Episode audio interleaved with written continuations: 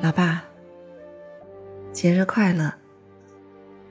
今天又是父亲节了，你在天堂那边过得还好吧？好久没跟你聊天了，这一年多了也没有听到你的一点消息。我们给你建的新家住的还舒服吧？如果你那里还缺什么，还需要什么，就要告诉我哦。你的老朋友曹叔叔还会来找你喝茶闲聊吧？你们在一块儿总是那么开心，那么逗的，就跟老顽童似的。老爸，你现在不用再受病痛的折磨了，彻底解放了，在那个世界呀，你可以过得更逍遥自在了，是吧？哎，老爸，你每天都会做些什么呀？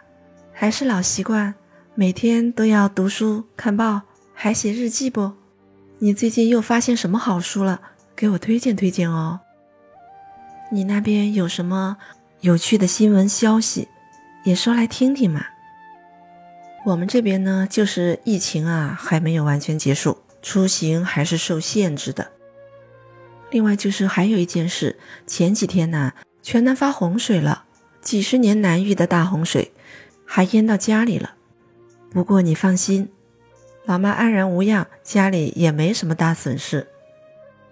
哎，老爸，我有个建议啊，你看那万卷书啊，早就被你读完了，这万里路啊。因为你身体的原因呢，留下了遗憾。你现在可不同了，解除了身体的束缚，你完全可以自由行了。你不用被困在家里了，你可以到处去旅游，看看你一直向往的风景名胜。哎，对了，你可以去办个护照，咱把国内的看完了，上国外溜达溜达去啊。反正你那里又没有什么疫情影响啥的，五大洲四大洋。你想上哪就上哪，想看啥就看啥呀。老爸，你打算先看什么呢？是自然的还是人文的？我猜啊，你应该对人文景观更感兴趣，因为你看的书多呀。国内的呢，就不用我多说了。出国游的话，可以先去西欧，充分感受一下欧洲的人文历史。到了巴黎。除了凯旋门和埃菲尔铁塔，还有一个地方你一定要进去看看，那就是巴黎圣母院。在那里，你肯定会有很不一样的感受。除了欧洲，还有很多值得看的东西，比如埃及的金字塔、柬埔寨的吴哥窟、印度的泰姬陵等等，都很值得一看。逛完人文的，再逛自然的，或者人文自然一起来。都行，老爸，你不是喜欢拍照吗？你还可以用手机多拍点照哦。你的拍照水平一定也进步了不少吧？谁让你是个这么爱学习的人呢？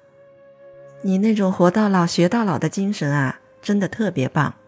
你看你在最后那段日子里，身体这么糟糕了，还在坚持读书写作，竟然在手机上写下了几万字的回忆录。给我们留下了一个完完整整的父亲形象，爸爸，我要再给你点个赞。老爸，不知道你在天堂那边还做些什么，不过我想啊，你一定是闲不住的。我们这边呢，你不用再牵挂，大家都好好的。老妈，你也大可放心，我们会尽力照顾好他。你那大孙子也顺利完成高考了，就等着听好消息吧。老爸，希望你在那边过得快乐幸福。我也希望我们这条热线永远是畅通无阻的。我相信血浓于水的亲情可以跨越千山万水，穿越时空隧道。老爸，再见了。